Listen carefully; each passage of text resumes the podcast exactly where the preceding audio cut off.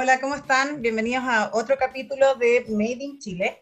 Hoy día nos acompaña eh, Pamela Chávez, Pamela es ingeniera en acuicultura de la Universidad de Antofagasta doctora en microbiología molecular y biotecnología de la Universidad de Kioto.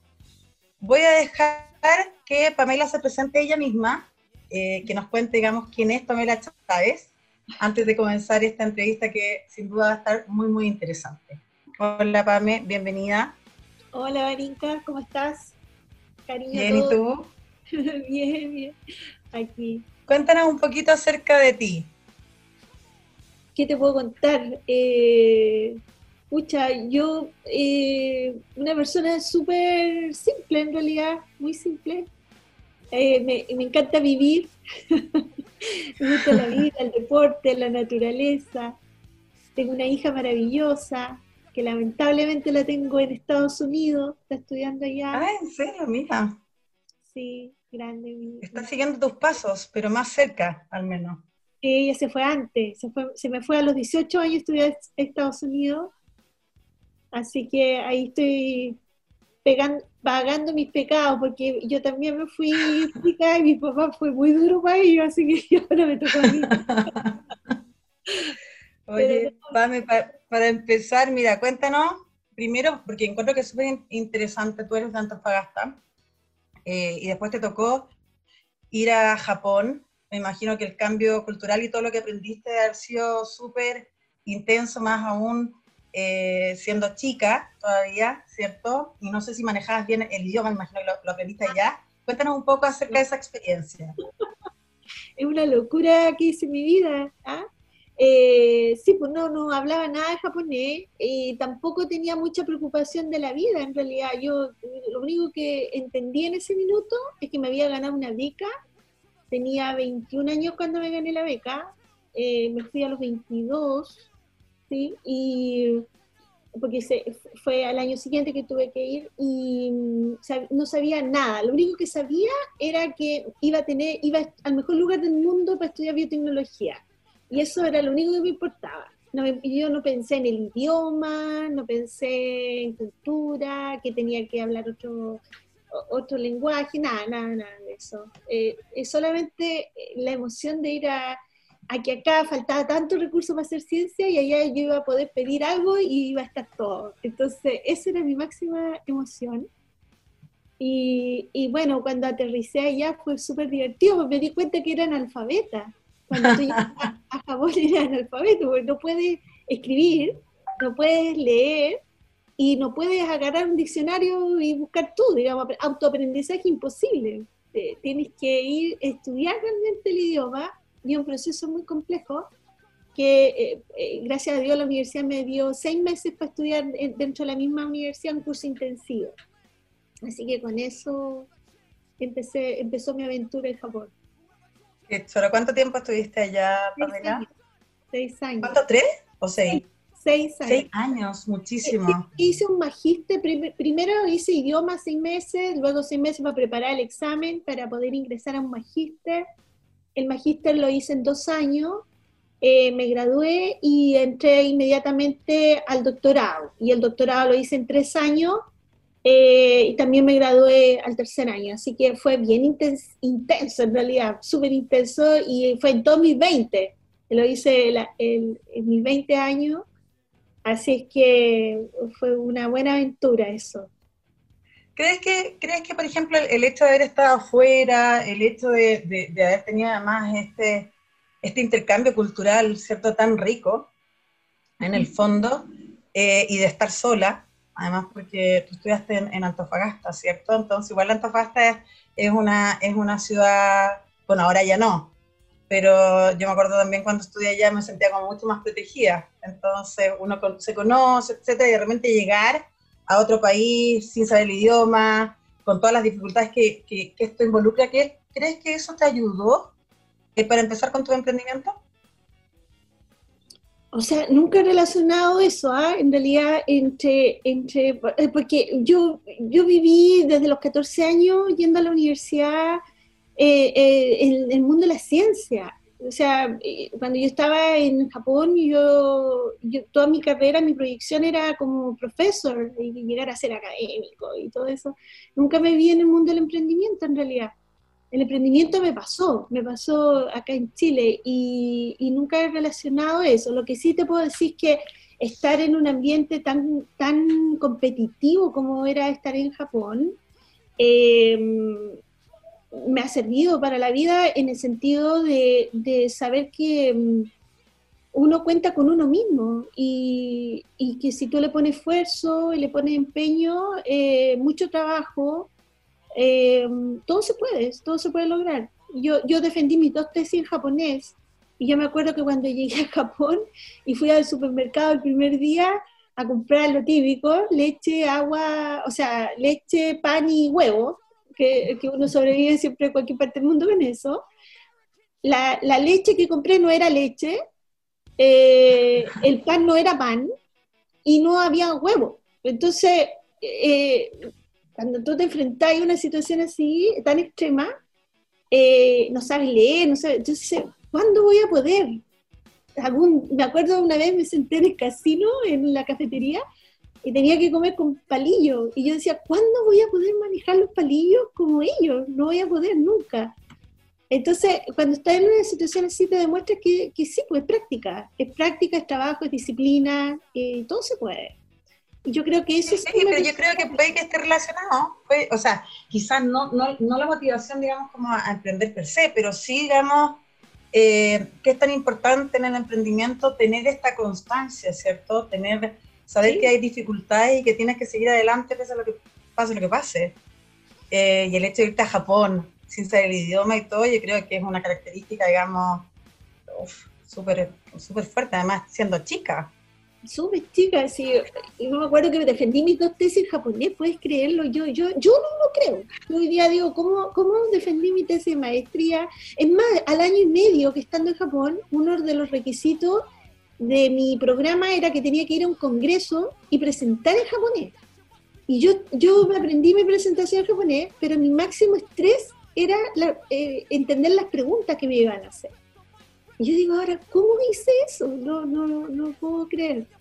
Eh, pero, mm, pero yo, bueno, yo creo que sí, te prepara de todas maneras para, para todo tipo de, de mm, situaciones difíciles en la vida, ¿no? de que si eres capaz y puedes hacerlo, se relaciona de todas maneras, pero con esa parada en la vida, yo creo. Sí, sí, que de hecho es fundamental, es fundamental. ¿Cuál crees tú que ha sido la clave, por ejemplo, de impulsar empresas de base científica desde Chile? Porque tú tu primera empresa, digamos, la formaste el, el año 2005, o sea, hace 15 años atrás. Eh, ¿Cuáles han sido los aprendizajes? ¿Qué tan difícil era levantar capital? ¿Cómo ha madurado el sistema? Mira, yo el proceso que he vivido los últimos 20 años es increíble, increíble, porque como te digo, yo venía educada con, con el, para ser profesor, nunca para ser emprendedora, y, y resulta que me meto a la universidad, estoy trabajando allí. Yo llegué justo el año 99 a Chile y eh, escribí un primer proyecto grande, fue, me, adjudiqué un millón de dólares para la Universidad de Antofagasta para hacer el área de la biotecnología que no existía. Eh, y justo llegó el año 2000, que fue el año que se secuenció el genoma humano. Entonces venía súper fuerte el tema biotecnológico, pero yo me recuerdo que estando en la universidad, hablar de negocio, hablar de hacer una empresa con biotecnología, que la ciencia fuera aplicada para negocio, era un pecado. O sea, a mí en algún minuto alguien me dijo en una reunión de, facultad, ¿ah? de, director de departamento, me dice, em, lo que pasa, Pamela, es que la biotecnología es la prostitución de la ciencia.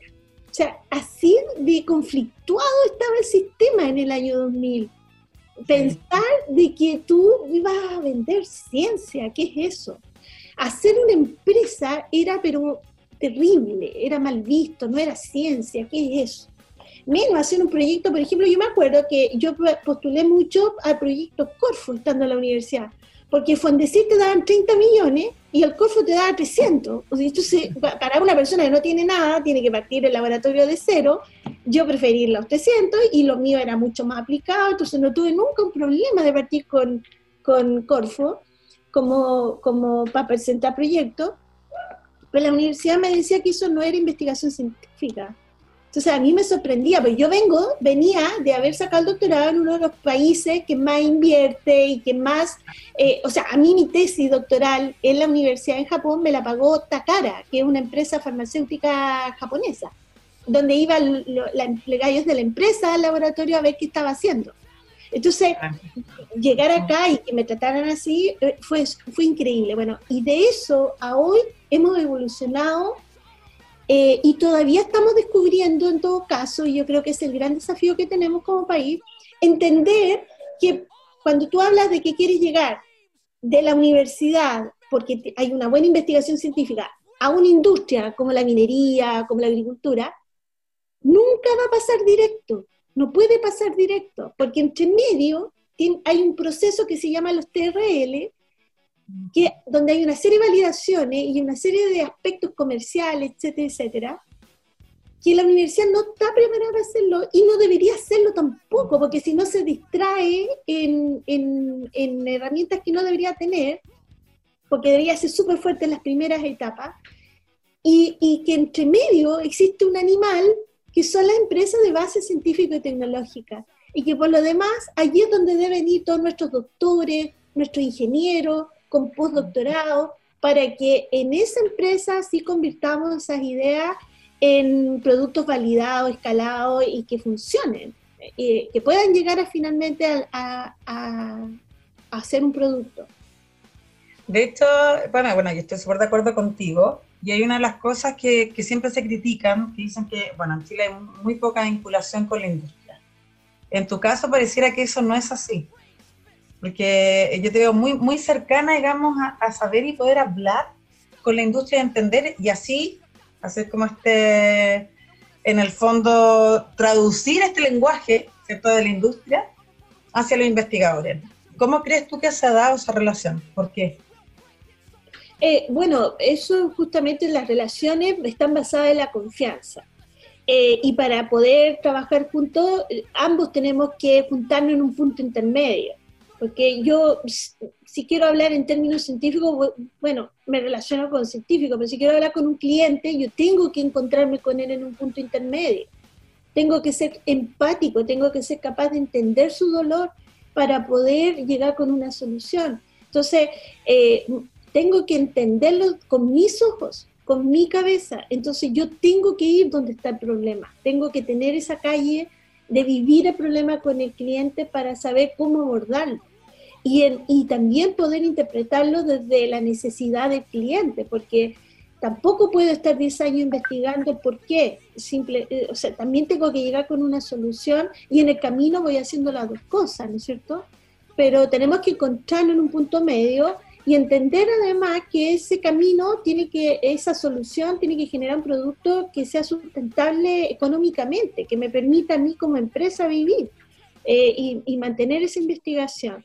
Entonces, yo creo que es eso, es hacer un, encontrarnos en un punto medio y, y ese a, principio fue muy difícil. Eh, hoy, o sea, yo hoy día lo pienso que para las nuevas generaciones va a ser más simple porque tienen, tienen mentores, tienen donde, tenemos cómo mostrar ejemplos. Cuando yo partí, todo eso era nuevo. Y me acuerdo que yo tuve que contratar una empresa. Eh, eh, yo estudié en Columbia University, en, la escuela de negocio, y un profesor de Columbia eh, vino a trabajar con, con nosotros. ¿Cómo yo poder hacer un informe con mi cliente para que el informe no fuera un informe científico, sino que fuera un informe que, que le agregue valor al cliente, que lo pueda leer y entender un cliente. Y fíjate que, por ejemplo, cosas tan, tan divertidas como que las conclusiones del, del estudio tienen que ir al principio. Porque la persona ah. que está leyendo, el, claro, porque el, el que está teniendo el problema no necesitas convencerlo mostrando, mostrando todo lo que hiciste, toda la metodología de que tú sabes, porque por algo te contrató, te contrató porque tú sabes, entonces no tienes que convencerlo, lo que tienes que decirle cuál es su problema. cuál es la conclusión, cómo tiene que solucionarlo. Entonces, Oye, buen tip, buen tip. Es, de hecho, yo no estoy trabajando con clientes míos, porque uno como académico pasa eso, que tú tienes que estar constantemente convenciendo a tus pares de que lo que hiciste está bien, muy bien hecho, está validado, está respaldado científicamente. Pero a un cliente que eh, él te contrata porque te cree, porque, porque sabe que tú trabajas bien. Entonces necesitas convencerlo. Y entonces hay que transformar ese informe en algo contundente que le permite a él tomar una decisión o tomar, hacer una gestión. Y es otro tipo de informe. Entonces esas traducciones a mí no se me ocurrieron, tuve que trabajarlas y hoy día yo la puedo traspasar a, a, mis clientes que son otras empresas de base científica y tecnológica con quienes yo trabajo eh, orientando un poco y, tratar de acortar ese camino que a mí me costó mucho tiempo, que para otros le cueste menos. Oye, Pame, ¿cuál es, cuál es tu, eh, así como, eh, no sé, máxima, máximo desafío y máximo además gratificación de trabajar con empresas de base científica tecnológica? Porque de todas maneras tú eres una persona que, bueno, eres una builder, además, significa que ¿cierto? Una persona que mete las manos en la masa, que ya lo ha hecho. Hay pocos casos de, de, emprendedores científicos, empresarios, y además seriales, que en tu caso, digamos, han sido varias, varias empresas. Entonces, eh, ¿qué pasa cuando, cuando estás con los emprendimientos? ¿Te escuchan, eh, trabajan, contigo, trabajan contigo? ¿Cómo te agradecen que le estés traspasando tantos años, además de, de aprender a hacer? Mira, con, las empresas que me ha tocado este año trabajar, que estoy haciendo, como te explicaba, esta consultoría, este acompañamiento con varias empresas, eh, ha sido súper bonito. Eh, de partida porque es un trabajo que hoy día no, eh, no hemos dado cuenta de un servicio que estamos dando que nadie más está dando, que, que, que es muy de acompañamiento en estos temas que hay poca experiencia en Chile. Y es súper gratificante porque es como para mí es como si fuera mi proyecto, como si fuera mi empresa. Y, en el equipo que tenemos en, la nueva empresa, que dice que es Domolive, em, nos involucramos en eso como si fuera nuestro propio proyecto. Pero la gracia, creo yo, y lo bonito es que em, logramos ver cosas, porque como ya lo hemos vivido tres veces, entonces vemos más, con mucho más claridad los siguientes etapas. Entonces, tratamos de ordenar y de ir cumpliendo paso a paso porque sabemos que ahí está la agregación de valor. Y lo que me ha pasado ahora últimamente es que eh, el cliente está muy agradecido, o sea, y mis mentor, los, los, mentoreados, digamos, que vamos a tener, yo espero que, acabo de partir con ellos, pero yo espero que en un corto tiempo se sientan así, se sientan que realmente están siendo conducidos o guiados eh, acelerándole los pasos, dándoles más seguridad en los pasos que están dando. Eh, y en eso nos involucramos con todo, porque es una gran responsabilidad. De hecho, sí. Eh, otra cosa que no sé si todo el mundo sabe, que me enteré hace muy, muy poquito, tú fuiste una de las fundadoras de la SET hace años atrás. ¿Cómo, ¿De dónde surge eso? Porque ahora la SET es súper, súper reconocida. ¿Por qué? ¿Por qué surge, digamos, esta necesidad de formar esta asociación? ¿Cómo nace? Mira, a, mí lo que me pasó fue que el presidente Piñera, uno, digamos, primer periodo, eh, invitó a 11 emprendedores chilenos que estaban en el ambiente de innovación, iba a hacer una presentación en, en San Francisco y llevaba a estos 11 emprendedores para enfrentarse o, hacer pitch con Venture Capitals en, California. Y fue muy divertido porque eran, éramos 11, pero yo era la única mujer. Y, no, fue increíble. Estuve en, las universidades, el ministro Fontaine dio una clase magistral ahí en Stanford University, espectacular.